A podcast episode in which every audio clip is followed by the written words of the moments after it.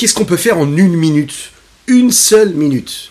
Le rabbi Yosef Yitzhak un jour attendait le train avec ses élèves, quand un élève s'exclama en disant Encore une minute avant le départ du train.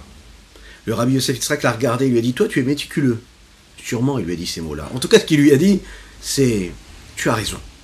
Le temps, c'est très important. En une minute, un homme, il peut demander pardon à Dieu et transformer toutes ses erreurs, tous ses égarements, en mérite. En une minute, on peut demander pardon pour une faute et la transformer en un mérite. Bonjour à toutes et à tous, je suis infiniment heureux de vous retrouver en cette magnifique journée que Dieu nous offre sur la terre. J'espère que vous allez bien. Je vous invite encore une fois à partager, liker, commenter cette publication, afin que nous soyons encore et toujours plus à étudier cette sainte Torah. Aujourd'hui, nous abordons notre Tania du jour, juste après ces quelques notes de Nigun. Ay, derein, derein, derein, la ma, ay, ay, ay, ay, ay, ay, ay, ay, derein, la la, ya ma, ay, ay, ay, derein, ya la, derein, la la, ya ma, ay, ay, ay, ay, ay. ay da da da ay ma ay da da da da da da da ma ay ay ay ay Ah,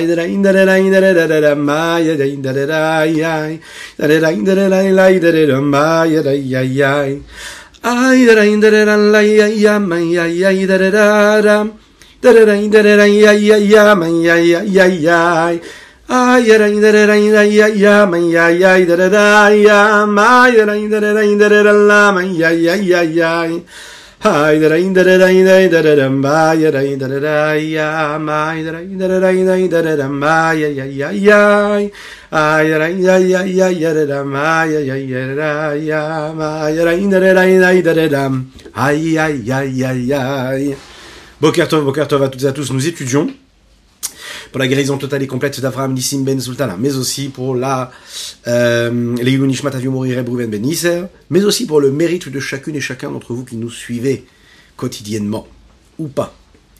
Que Dieu vous bénisse pour cela d'ailleurs. Le peuple juif, c'est une partie de Dieu, de son nom. Le nom de Dieu nous représente, Yudke Vavke. Qu'est-ce que cela veut dire? Ça veut dire qu'on a une responsabilité. Ça veut dire que chaque juif est une étincelle divine. Chaque juif, c'est l'ambassadeur du nom de Dieu ici-bas sur terre. Cela veut dire aussi que nous n'avons pas vraiment compris comment est-ce que le nom de Dieu s'exprime à travers ce que nous sommes. Et qu'est-ce que c'est le nom de Dieu? Nous allons ici expliquer quel est ce Shem Amephorach. Quel est ce nom si particulier, le nom de Dieu? Le Créateur du monde a sept noms. Sept noms saints ce que nous appelons des noms que nous ne pouvons pas effacer. Ce qui veut dire qu'en fait, si par exemple une personne a noté le nom de Dieu sur sa peau, elle n'a pas le droit de le rincer, elle n'a pas le droit de laver avec de l'eau. Il va falloir rincer les autres parties de son corps, mais pas effacer le nom qu'elle a inscrit sur, sa peau. C'est la raison pour laquelle il faut faire très attention hein. au nom de la Kadosh c'est la raison pour laquelle aussi, lorsque le nom de Dieu est inscrit sur une feuille, on va tout de suite le mettre à la gnisa et surtout pas l'effacer ou le déchirer ou le jeter à la poubelle il y a quelque chose de très particulier dans la sainteté. Des différents noms que Dieu a, il y en a sept, nous l'avons dit. Parmi ces sept noms, il y a un nom qui a un degré et un niveau qui est très élevé, qui dépasse tous les autres. C'est le nom de Yudke Vavke. Il est appelé le Shem Amephorach. Akadosh dit à Moshe Rabbeinu, Vaïra la Havot, je me suis montré, je suis apparu au patriarche. Avraham, Yitzhak et Yaakov, Bekel Shakai, avec un nom qui est Shakai. Mon nom à moi, c'est-à-dire Yudke Vavke, ou Shmi Avaye Lonodatilaim, je ne l'aurais pas fait connaître. C'est-à-dire que même quand il s'est dévoilé auprès des patriarches, il s'est dévoilé à travers d'autres noms, et non pas avec ce nom-là de Yudke Vavke. C'est un nom qui est mystérieux, secret, qui a quelque chose de très particulier, à tel point que nous ne sommes même pas capables de le lire en fonction de ces lettres. On le lit différemment qu'il ne s'écrit. Yudke Vavke ne se prononce que, on ne peut pas le dire ici, puisque c'est un nom qui est justement simple, mais quand on le prononce dans la Tefila, on le prononce comme on prononce un autre nom de Dieu qui est Aleph Dalet Nun Yud. Donc, tellement il est élevé, on n'est même pas en mesure de le prononcer. Dans le Bet Amikdash, ou bien dans la bénédiction des Kohanim, eux disaient le nom de Yudke Vavke avec la prononciation dont il est, euh, dont il est, qui lui est propre. Il faut savoir que le nom de Dieu, Yud Kevavke, C'est expliqué dans la Chassidut, dans la Kabbalah, c'est la base même de toute l'existence. Et particulièrement, secret qu'il est, on va essayer de dévoiler ensemble autant que possible et autant que faire se peut. Ce secret-là qui se cache derrière ces quatre lettres, Yudke Vavke, et comment le nom de Dieu, Yudke Vavke, se trouve à l'intérieur de l'existence des différentes créatures, mais aussi à l'intérieur de chacune et chacun d'entre nous, puisque c'est vraiment ça dont il est question. Dieu est en nous, nous sommes cette étincelle divine, cette parcelle divine qui est en nous. En introduction, on va essayer de comprendre quel est le principe même des dix séphirotes. Oui, parce que les, différents, les dix séphirotes, elles sont un reflet de ce que le nom de Dieu est. Akadosh Baoru, quand il utilise entre guillemets les séphirotes, ce sont ses outils, ses moyens d'expression. Il y en a dix, les séphirotes. Il est dit dans Patach Eliaou, dans ce petit texte des Zohar, qui apparaît en introduction du Saint Zohar, c'est toi qui as fait sortir, qui a donné, qui a produit ces dix outils-là, ces dix réceptacles, et nous, nous les appelons les dix séphirotes, afin de conduire et de diriger les mondes avec ces dix séphirotes. Qu'est-ce que c'est les séphirotes? Prenons un exemple. Vous savez qu'il y a différentes couleurs. Et les différentes couleurs, eux, proviennent de couleurs de base. Et lorsqu'on va mélanger les couleurs de base, alors on arrive à des à d'infinies nuances de différentes couleurs. Combien de couleurs de base nous avons? Trois. Nous avons le jaune, nous avons le rouge et nous avons le bleu. On peut y ajouter le blanc et les noirs. Les couleurs de base elles-mêmes sont des couleurs qui, elles, vont engendrer les différentes couleurs, mais qui à la base sont ce qu'elles sont elles-mêmes. Il y a des millions de nuances différentes qui sont créées à travers les différents mélanges. Prenons un exemple. Lorsque l'on va prendre le jaune et le bleu, on est capable de créer le vert. Lorsque l'on prend le jaune et le rouge, on est capable de créer de l'orange. Et dans cette couleur-là de l'orange, il y aura d'infinies nuances de couleurs. Le rouge et le bleu va donner le, le violet, etc., etc. Dans le domaine de la nourriture, il y a d'infinies espèces et sortes de nourriture. Lorsque l'on va voir, par exemple, un, ou une diététicienne qui va nous dire qu'est-ce qu'il faut manger, comment il faut le manger, etc., eh bien, en fait, il va vous donner un catalogue des différents aliments qui sont, on va dire, les patriarches de, euh, de tous les autres aliments, qui eux représentent ce qu'il faut, dans lesquels il y a ce qu'il faut, il y a les ingrédients qu'il faut. Il y aura les glucides, les lipides, il y aura ce, que, dont le corps a besoin de recevoir tous les jours, quotidiennement, pour être en bonne santé. D'un autre côté, si on peut dire, les Havdil, dans le monde il y a d'infinies créatures. D'infinies créatures d'espèces et de sortes différentes, à travers que ce soit le minéral, à travers le végétal, à travers l'animal ou l'homme. Mais toutes ces espèces-là qui existent dans l'existence proviennent et découlent du fait qu'Akadosh Baruch que Dieu ait décidé de créer et de donner les dix séphirotes qui, eux, vont être euh, les sources premières des énergies qu'il y aura dans les différents domaines de l'existence et création, à savoir minéral, végétal, animal et homme. L'expression même de séphirote, qui vient du mot saphir, saphir, ça veut dire quelque chose qui brille. C'est là pour permettre à chaque élément de briller. Il faut faire ressortir la lumière et l'énergie qu'il y a dans chaque élément.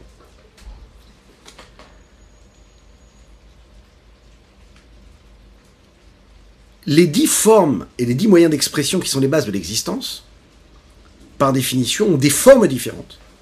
Et à travers leurs formes différentes, elles ont des expressions différentes.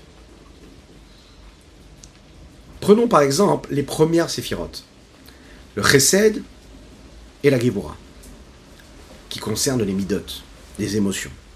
Chesed, la montée d'un côté, le côté droit, rigueur du côté gauche, la geboura, le din. La vertu de bonté, c'est de donner. C'est la volonté de donner, d'influencer, d'associer, de faire sortir vers l'extérieur quelque chose qui était à l'intérieur, de produire, de créer, de bâtir. Le chesed, lui, ne dépend pas du tout de la réaction de celui qui reçoit. Je suis quelqu'un qui donne, peu importe la personne qui le reçoit ou pas, en tout cas le mouvement a été de donner. Je suis quelqu'un qui est en train de, construire, peu importe la façon avec laquelle on va interpréter ce que je suis en train de bâtir ou construire, mais je suis dans, c'est un mouvement de don, de partage. Celui qui reçoit peut ou pas m'importer. Le shemesh, le soleil, c'est l'expression même de ce qu'est cette vertu de bonté. Quand le soleil brille, il ne se soucie pas de savoir est-ce que nous, nous le recevons comme, comme il se doit ou pas. Le soleil brille, et en fonction de ce que nous, nous allons faire ou pas, se couvrir ou pas, sortir vers l'extérieur ou pas, profiter de lui ou pas, cela ne change en rien au fait que lui, il est en train d'éclairer.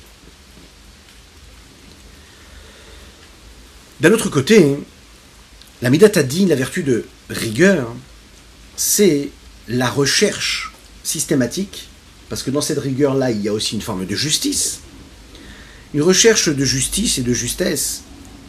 Et en fait, c'est du donnant-donnant quelque part. Je réfléchis, je regarde aussi si l'autre mérite ce que je dois lui donner.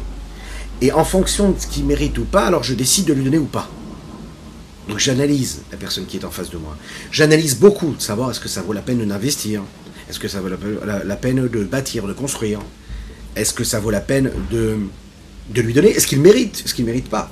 Je le juge, je rentre dans ce questionnement. Donc le don, ce que je vais donner, il y aura aussi du don. Mais ce sera un don et un partage qui sera limité par les contraintes de l'autre, de celui qui reçoit. En fait, on regarde bien ici, c'est ce qui nous accompagne dans toute notre existence, dans tous les domaines de notre vie. Et en effet, on voit ici comment les nuances des traits de caractère peuvent avoir une incidence et des conséquences sur notre vie. On va essayer, pour comprendre cela, hein, de catégoriser ça en quatre petits groupes. Nous avons un groupe, dans ce groupe-là, nous avons Chorma et Bina, la question intellectuelle, l'intelligence, le discernement, la compréhension. Nous avons un deuxième groupe dans lequel nous mettrons les six midot, les six euh, différents traits de caractère, à savoir Chesed Gora Tiferet Netzachod et Sod. Ensuite, nous mettrons Malchut, Malchut, qui est en réalité euh, celui qui reçoit, enfin cette séphira-là qui reçoit tout ce qui est au-dessus et qui est capable, elle, de donner. Ici, nous n'avons pas, pas compté Da'at, pour différentes raisons qu'on ne va pas développer ici, qui souvent dans la Kabbalah est compté et comptabilisé de manière différente. On met ça de côté pour l'instant.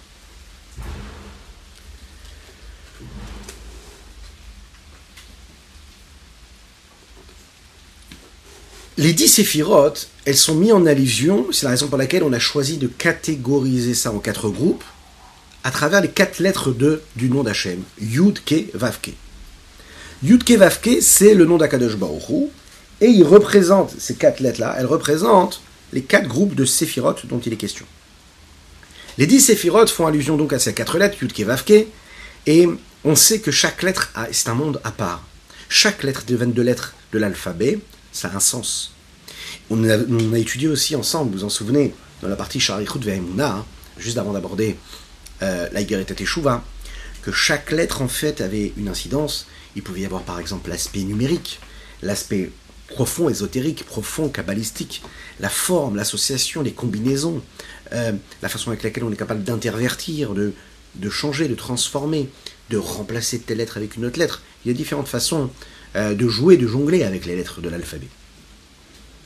Et la façon avec laquelle on les interprète, c'est reflété justement par les quatre dimensions quelque part que chaque lettre peut avoir. Peut, peut, avoir.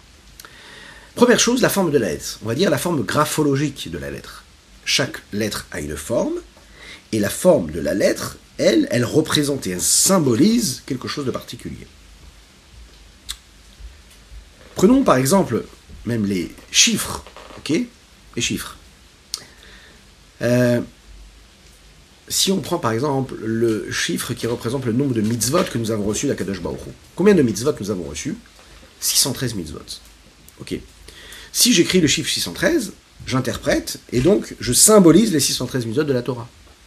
Si je regarde chaque lettre, chaque chiffre de ce chiffre 613, j'ai en fait une importance dans chacun de ces chiffres-là.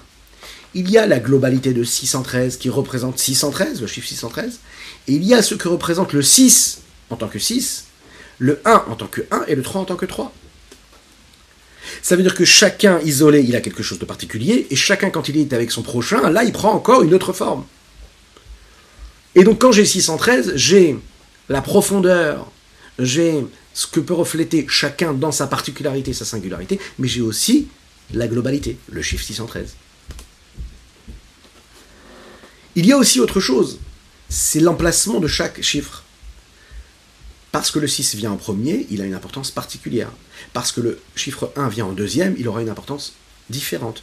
Et le 3, d'une manière différente aussi. C'est intéressant de voir que même la forme de la lettre qui vient, allez, dans la source, on sait que ça vient de l'Inde, hein, depuis des décennies, elle reflète aussi quelque chose sur l'identité de chaque chiffre. Prenons par exemple le chiffre 1, comment est-ce qu'il est écrit?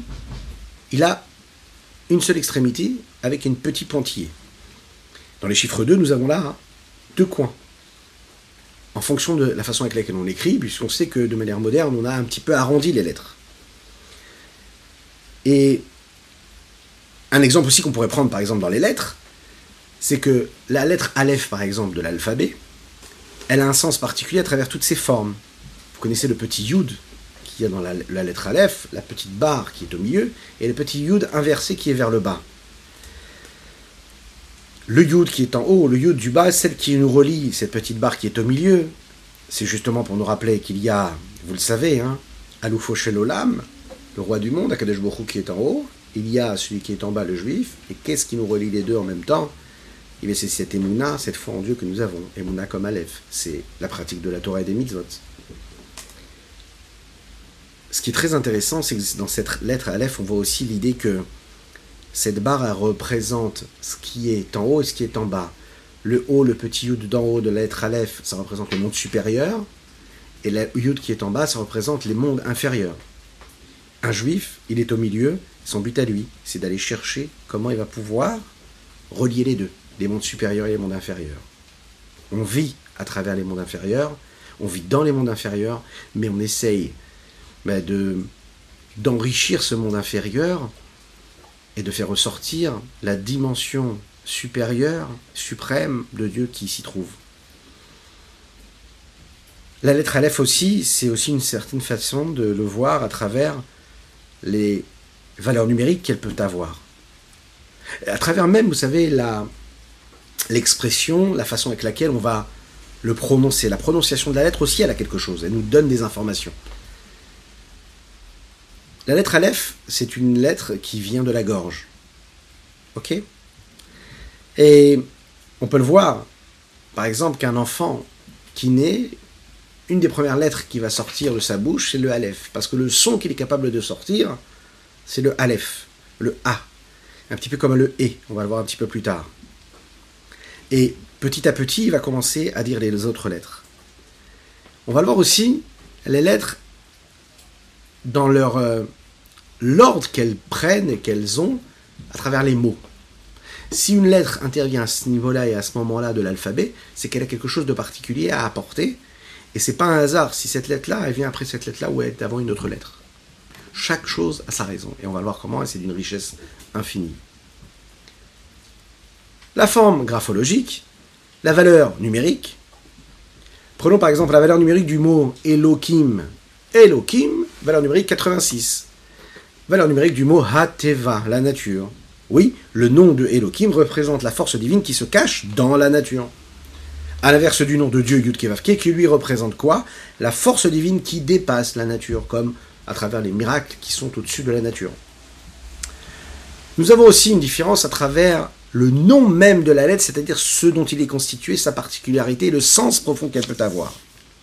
Prenons par exemple le guimel et les dalets, si vous voulez bien. La lettre guimel, elle vient avant la lettre dalet. Et on sait très bien que le dalet nous fait penser à un mot qui veut dire dal. Qui est le dal? Dal, c'est celui qui est pauvre, que Dieu nous en préserve. Mais juste avant le dal, il y a le gomel. Avant de créer celui qui est pauvre, on crée déjà celui qui va donner aux pauvres. Gomel chassadim.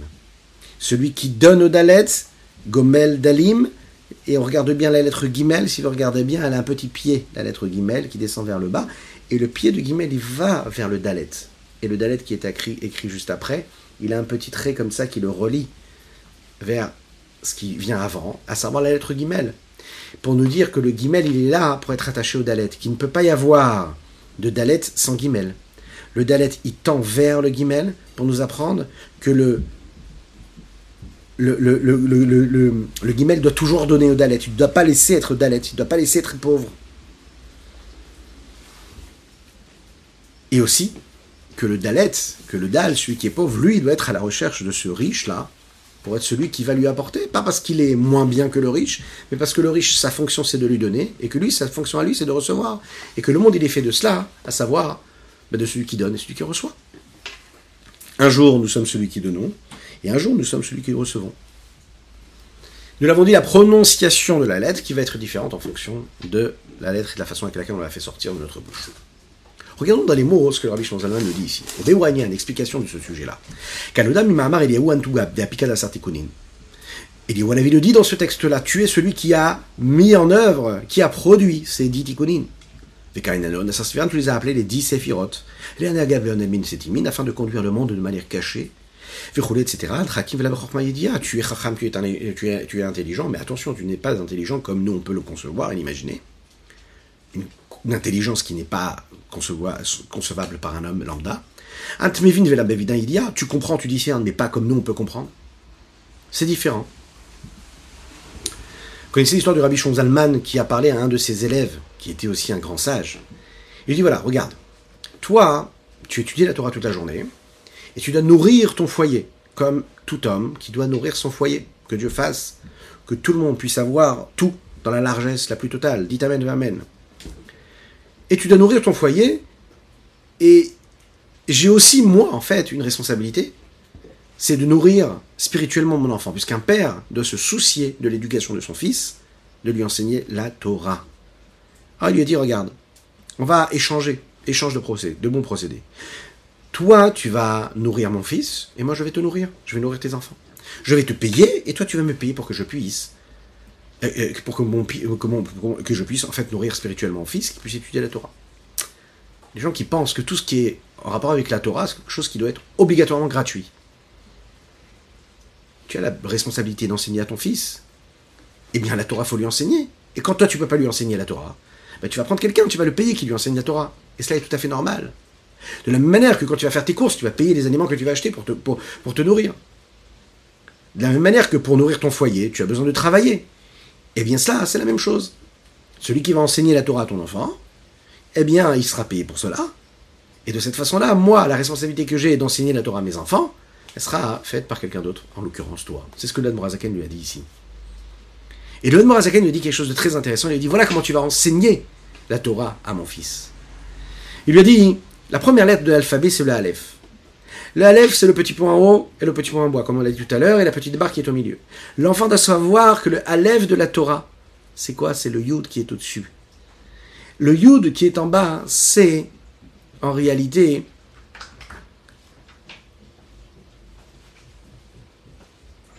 ce qui lui lui permet d'avoir un lien avec cette Torah-là. Et le trait qui est en, au milieu, c'est quoi? C'est la Emouna c'est la foi véritable que l'on peut avoir en Dieu. Parce qu'un homme, il est capable d'avoir la foi en Dieu comme il faut, alors il est capable de relier les deux. Il y a une autre version de cette histoire, de ce que l'Admorazakan dit. Le Yud qui est au-dessus représente la Neshama, l'âme. Le Yud qui est en bas représente le corps. Et ce qui est entre les deux, cette barre qu'il y a dans le Aleph, eh bien, c'est le lien qui est fait entre les deux, à savoir par l'intermédiaire de la Irat Shamaim. Irat Shamaim. Comment interpréter ce, ce chiffre-là et cette lettre-là, le Yud, et c'est ce que nous allons faire tout de suite en rentrant un petit peu plus dans le sujet. L'allusion que nous pouvons trouver à travers la sagesse. La première lettre, qui est le Yud, représente la Chorma. La deuxième lettre, le E, la Bina. La troisième lettre, le Vav, le 6, c'est les Simidot, nous l'avons dit. Et la, quatrième lettre, pardon, c'est le E, le Malchut, ces dernières séphiras qui représentent toutes les autres séphirotes qui la précèdent. La première lettre, c'est un petit point le Yud, un petit point. D'un autre côté, le Yud, c'est une lettre que l'on retrouve parmi toutes les autres lettres. C'est-à-dire que dans toutes les lettres, on peut retrouver la petite forme du Yud. Dans chaque lettre, il y a une base de Yud, et puis la lettre Yud va ou s'allonger, ou s'élargir, mais ce sera toujours un yud en fait, en réalité. le yud il est comme ça, et puis si on passe au bet, eh ben c'est un yud qui va s'allonger comme ça. Si on passe au gimel, c'est encore un yud qui va s'allonger de tous les côtés. Si on passe, un petit instant, si on passe au, au gimel, c'est un, petit yud qui sera comme ça et qui va s'allonger et euh, dans lequel il y aura un petit barre ensuite vers le bas. Si on passe au dalet, c'est un yud qui commence comme ça, qui va jusqu'au bout et qui laisse euh, passer aussi une petite barre vers le bas. C'est toujours un yud en fait. Qu'est-ce qu'il y a de si particulier le yud En fait, parce que le yud représente ce petit point essentiel, le premier. L'allusion qu'il y a dans la lettre yud fait référence à la première séphira, à la chorma. Et la chorma, c'est la base de tout. Dans la Torah Tarasidut, nous expliquons que la chorma, c'est la petite graine, la petite graine qui tombe dans l'intellect. Cette petite graine, c'est le point de l'idée, c'est le flash, c'est le moment où on se dit yes, j'ai trouvé quelque chose, je comprends, il se passe quelque chose. Et tout de suite après, il va falloir que je pétrisse l'idée. C'est la bina, que je prenne ce flash, que je prenne cette petite graine-là, et je lui permette eh bien, de, de d'éclore, de prendre place, de s'installer. Chaque élément intellectuel, lui, est fait de cette base-là qui va s'approfondir, qui va se pétrir, qui va grandir. L'idée en général que nous pouvons avoir, l'ambition que nous pouvons avoir, génial, une super idée. Ouvrir un, business, ouvrir une start-up, ouvrir un restaurant, construire une maison, bâtir quelque chose. L'idée, elle, nous apparaît clairvoyante. Ensuite, on va s'asseoir, on va prendre un stylo, un petit stylo et une petite feuille, et puis on va commencer à mettre ça en œuvre. On va établir le projet. Toute l'évolution, toute l'ouverture qu'il va y avoir ensuite, le développement et la matérialisation de ce que nous avons imaginé, lui, c'est ce que nous appelons le développement du ko-arma, de la force du quoi. C'est-à-dire qu'il y a une force, il y a un potentiel, et nous on essaye de se poser la question de savoir qu'est-ce qu'il est, qu'est-ce que c'est cette force-là. Comment est-ce que je peux lui donner corps et lui donner une forme? La chorma, c'est la base de toute considération intellectuelle, et c'est la base de tout ce qui va venir après. La chorma, en fait, elle fait partie du domaine qui est au-delà de l'intellect. C'est la raison pour laquelle la chorma, ça n'est qu'une idée, mais c'est en même temps, quand c'est l'idée, c'est aussi l'essentiel et la partie de base qui va permettre à toute l'élaboration euh, qui va naître juste après le fait de savoir qu'il y a une possibilité de, et ensuite, quelque chose qui va être développé ensuite. Lorsque l'on écrit le yud, il y a ce petit point du yud qui représente en fait ce petit flash, cette petite graine. Le e, la deuxième lettre du nom de, Yud Kevavke, lui, c'est la continuité de la lettre Yud. J'ai la lettre, j'ai la petite graine de la forme de la lettre Yud, mais les différentes formes et les petits bâtons qu'il va y avoir dans cette lettre et que ce soit dans la largesse ou euh, pardon dans la largeur pardon ou bien dans la longueur de la hauteur vers le bas si on regarde par exemple la dans la largeur eh bien ça va aller de, droite à gauche et si on regarde au niveau de la longueur de haut en bas et il y a aussi la troisième euh, le troisième petite barre vous savez ce petit pied là dans le et qui est rajouté à part le dalet quoi petit et. C'est un peu compliqué comme ça visuellement. On aurait dû prendre un petit tableau et noter, mais je vous laisse imaginer. Euh, et on aura l'occasion, Bezrat Hashem, de développer qu'est-ce que c'est le e véritablement. La lettre e fait allusion à la séphira de Bina, parce qu'en fait, après avoir eu cette petite graine de la Chorma, la Bina, elle va commencer à développer et à ouvrir, et à faire en sorte de créer tout un monde après cette petite idée qu'on a pu avoir. Ce développement, lui, va aller de deux côtés. Côté dans la longueur ou dans la largeur. Du côté large, oui, c'est de dire qu'en fait, la Bina, elle prend chaque petit détail de cette idée qu'on a pu avoir, elle prend l'idée et elle va le lui donner d'infinies ramifications. Elle va le faire vivre. Et tous ces petits détails vont garder quand même une certaine hauteur. L'auteur, la même hauteur que pouvait avoir ce petit point initial de Rochma. Intervient la deuxième étape qui est cette ouverture et cette, ce développement dans la longueur. Et cette longueur-là, en fait, c'est ce que la Bina va faire. C'est une étape qui est supérieure, puisqu'elle traduit, elle permet de d'interpréter et de faire descendre l'idée qu'on a pu avoir initialement. Il pouvait, et ça pouvait être une, idée qui était abstraite, d'accord, qui, avait du mal à prendre corps et forme. Et puis la Bina, elle va nous permettre de faire descendre ça. On va trouver les mots pour l'expliquer, pour la définir. On va trouver les mots qui vont nous permettre, par exemple, de présenter le projet hein, à celui qui va nous aider à financer ce projet, par exemple. Même quand on pense à la matérialisation d'un projet que nous pouvons avoir, il faut qu'il y ait ces différentes étapes qui soient mises en œuvre. La différence qu'il y a entre les deux lettres, le yud et le e, et Chochma et Bina, s'exprime précisément quand on regarde. Euh, vous savez, on aime bien à chaque fois trouver des rapports et un relief dans notre vie de tous les jours. Et quoi de mieux que de parler de l'homme et de la femme? Oui, le couple, ce qui permet à l'homme de bâtir son existence. Et, oui, c'est pas toujours facile. Ish Isha, les lettres sont les mêmes. Dans Ish, nous avons le Yud, et dans Isha, nous avons le E. Nous en avons parlé déjà il n'y a pas longtemps. Les Chachamim disent que Ish Isha Zahu Shrina Benehem, si l'homme et la femme ont eu le mérite, la Shrina rayonne parmi eux. La Kavana ici, l'intention ici de dire que quoi? Que la lettre Yud se trouve dans l'homme, et que le E se trouve dans la femme. Pourquoi est-ce que le Yud se trouve dans l'homme et que le E se trouve chez la femme, et pas l'inverse? La Tchouva, la réponse, elle est claire. Lorsqu'un enfant naît, L'homme, lui, apporte la petite graine, c'est-à-dire le yud, petite graine, un petit point, petite virgule. La femme, elle, elle va permettre le développement de cette petite graine-là, le développement de cet enfant-là à travers tous ces mois de gestation. C'est la raison pour laquelle il est dit comme ça, Bina yetera nitena baisha. La femme a une capacité d'intelligence qui lui permet de discerner, de comprendre, de pétrir l'idée, et pas seulement la pâte pour la hala de Shabbat, de manière considérable. Elle a quelque chose de plus que l'homme n'a pas. C'est la raison pour laquelle il faut faire confiance aux femmes.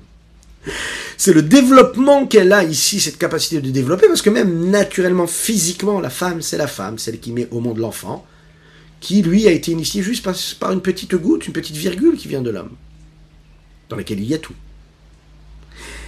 Par exemple, Sarai Menou, notre matriarche, elle s'appelle Sarai. Dès l'instant où on en retire le yod et on y met un et à la place, on va changer son nom. Alors à ce moment-là, elle sera en mesure de donner naissance à un enfant. Et c'est ce qui va se passer ce jour-là.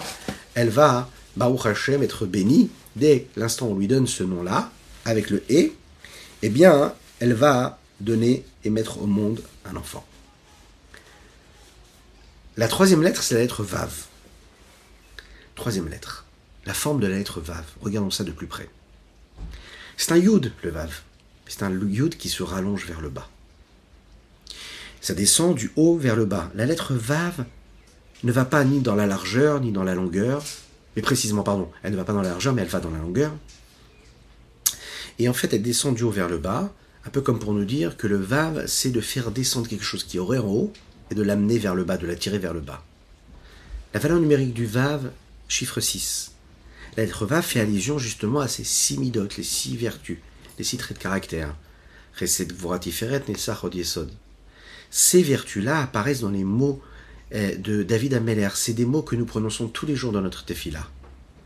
Lecha Hashem, Hagdula ve'agevura ve'atiferet ve'anetzach ve'ahod, kichol bashamim va'aretz.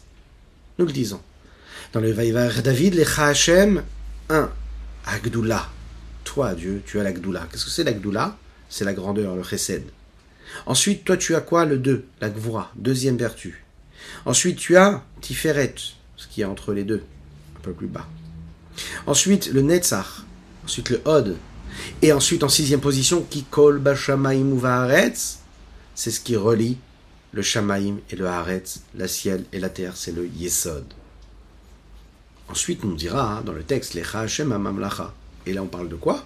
De la Sphira de Malchut, qui est la septième Séphira. De la même manière que dans la forme graphologique de la lettre Vav, nous avons cette descente du haut vers le bas, on attire quelque chose du haut vers le bas, et eh bien la fonction de, de ces six vertus-là, de ces six midotes, de ces six traits de caractère, ce sera de faire descendre la compréhension, la conscience intellectuelle du haut vers le bas. Pourquoi? Parce que quand on parle en haut et en bas, dans l'âme de l'homme, au sujet de l'âme de l'homme, on veut parler de ça. On veut parler du fait que l'âme elle-même, en fait, elle est en haut.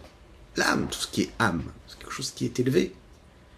Tout ce qui est en bas, c'est ce qui correspond au monde, le monde extérieur, inférieur. L'intellect, l'intelligence, la compréhension, ça ne reste que de la théorie. du discernement intellectuel. L'intellect, lui, est complètement isolé et détaché de l'autre. L'intellect n'est pas dans le partage. L'intellect est isolé, il est solitaire, il est personnel, il est même égoïste, l'intellect. Il pense avec ce qu'il est lui. Lorsque nous partageons avec l'autre, lorsqu'il y a l'expression des différentes vertus à travers les émotions, alors là, l'autre prend une place. Le partage, le don.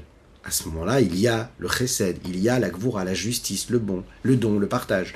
Il y a le tiferet, l'harmonie, la paix. Il y a le nitzachon, il y a le fait de gagner, il y a le fait d'être vaillant. Il y a l'autre. Je suis confronté à l'autre. Non plus juste dans, dans mon intellect personnel égocentrique. Il y a aussi, par exemple, la capacité de reconnaître, d'être reconnaissant, de remercier, de recevoir. Et ça, c'est le Hod. Il y a le fait d'être capable de créer des liens, des rapports. C'est le Yesod. Comme on peut le voir, qu'un homme qui est intellectuel, en général, c'est quelqu'un qui est plutôt froid. Pas vraiment un chassid. Un chassid, c'est quelqu'un qui est capable de vivre euh, les plus belles recherches intellectuelles et ses capacités intellectuelles et de réussir à les traduire et à les connecter à son environnement, à sa pratique. C'est ça être un chassid, c'est ce que le rabbi a toujours voulu nous donner, à savoir être intellectuellement très très très très très élevé et en même temps être dans la pratique la plus grande, être ancré dans la vie, dans le réel, réussir à joindre les deux. Ça c'est la force. Ça c'est ce que le rabbi nous demandait et nous demande à chacune et chacun d'entre nous de réussir dans cela. Mais en général, un intellectuel, il est dans une forme de froideur. Il est assez isolé. Un intellectuel, comme on peut le constater et le voir en général. Un homme qui comprend quelque chose intellectuellement se met de côté, il est un peu isolé. Un homme qui est plutôt sentimental, émotionnel, c'est quelqu'un qui est beaucoup plus communautaire, beaucoup plus sociable, il est plus dans les émotions, il partage, il cherche le prochain, il cherche à partager, il cherche à être avec l'autre. Il est moins dans l'analyse, il est plus dans le, concret, dans le réel. Un homme comprend de manière intellectuelle, il commence à faire, à développer en lui un sentiment par rapport à ce qu'il a réussi à comprendre, et eh bien l'émotion et le sentiment va le pousser à réussir à partager ce qu'il a réussi à comprendre. Là, c'est quand on arrive à une forme d'harmonie où chacun sert, donc les émotions servent à l'intellect et l'intellect serve les émotions afin qu'ils puissent être dirigés comme il faut. Les chaim, les.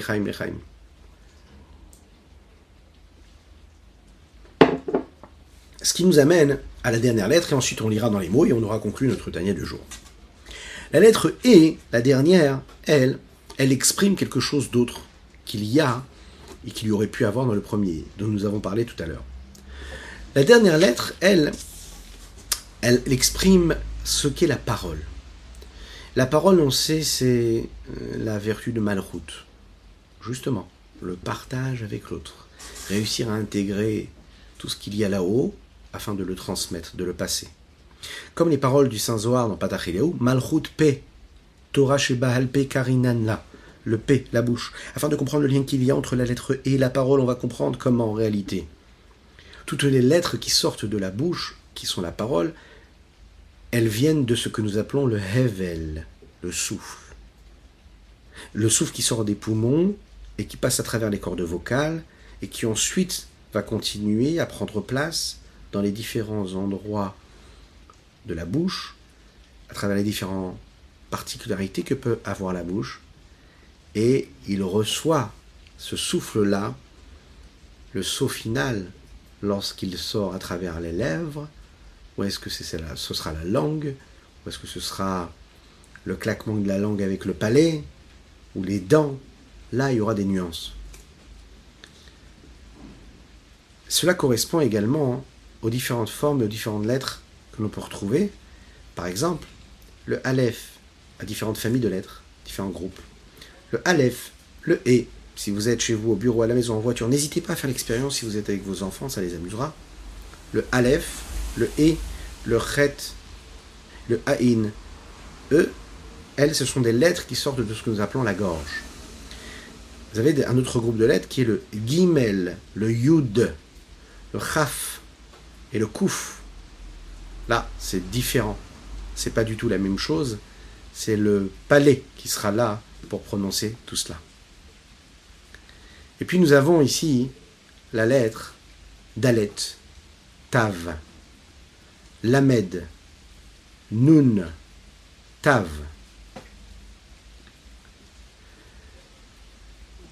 C'est. euh, quand j'ai parlé du parler, je parlais, des, parler des lèvres, hein, juste avant, excusez-moi. Ces lettres-là, elles sortent de la, gange, de la langue, pardon. Dalet, c'est la langue qui claque sur le palais. Prenons le tête, c'est encore une fois la langue qui lui donne ce son-là. hein. Et avant le guimel, le yud, le chaf et le kouf, c'était à ce moment-là les lèvres qui ont besoin de prononcer tout cela.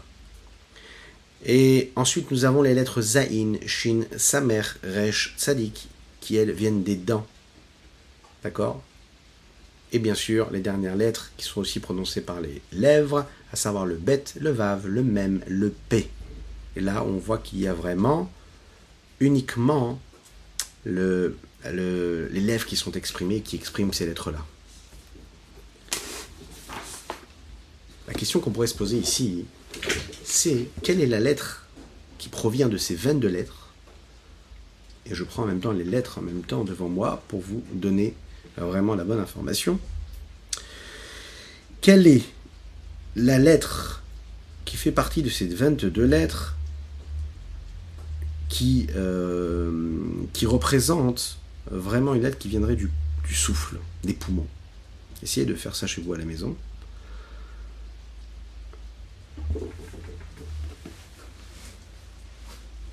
Dans ces 22 lettres, on dit dans la Kabbalah Chassidut, il y a une lettre qui, elle, représente vraiment les poumons. Quelle est cette lettre-là?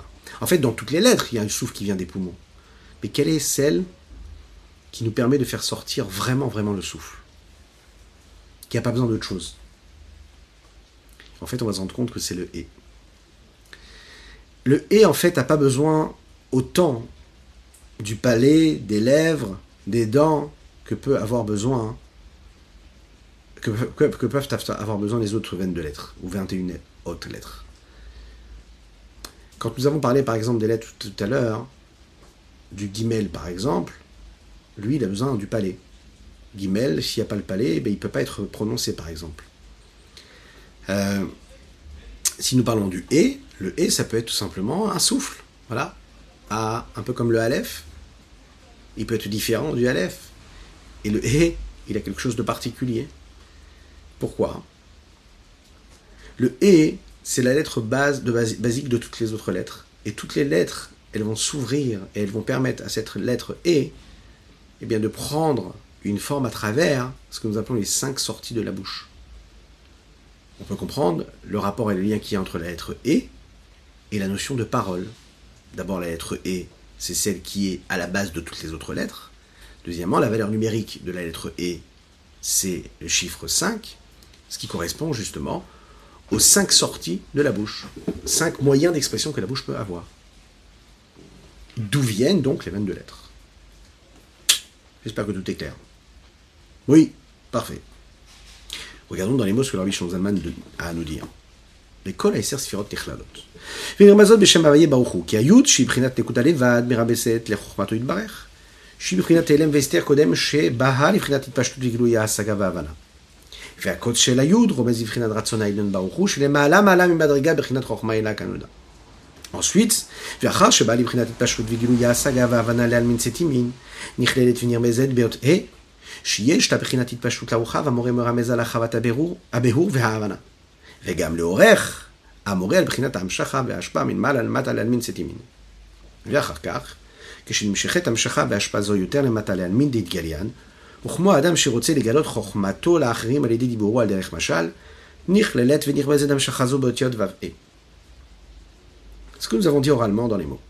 qui a vav, parce que le vav mourrait à l'amshacha mal al matin, du haut vers le bas.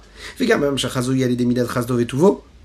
Ou char midotav, akdoshot anichlalot beder klal beimispar shesh, bepasuk lecha Hashem agdola vechoule, ad lecha Hashem amalacha vechoule bload bichlal, ce que nous avons dit dans la tefila tous les jours, les différentes vertus à travers les différents mots, lecha Hashem agdola gvoa vatiferet vensar vaod, etc. Kimidat malchuto idbaer nikret beshem dvar Hashem, le malchut s'est appelé quoi? La malchut elle est appelée dvar Hashem, la parole de Dieu.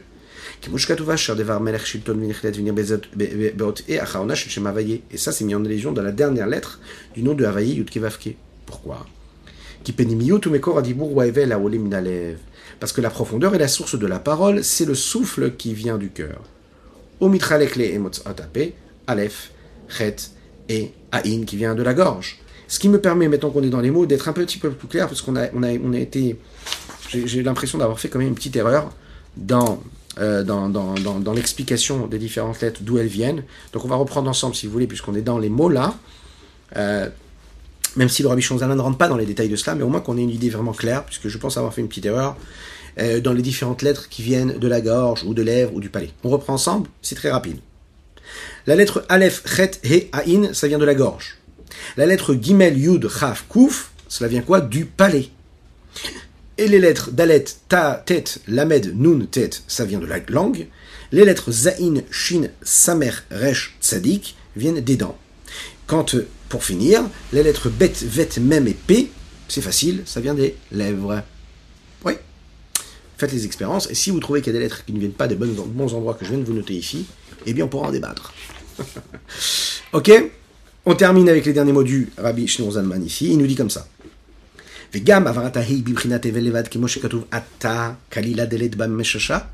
Il est dit comme ça que la lettre E, c'est une lettre qui n'a pas de consistance. En fait, elle est là pour servir d'autres lettres qui, eux, et elles, ont une consistance particulière. Et bien que Dieu n'a pas du tout de forme corporelle comme un homme pourrait avoir. Donc comment est-ce qu'on pourrait parler de Dieu à travers ces formes-là? Ben. La Torah a parlé avec le langage des hommes comme le langage des hommes.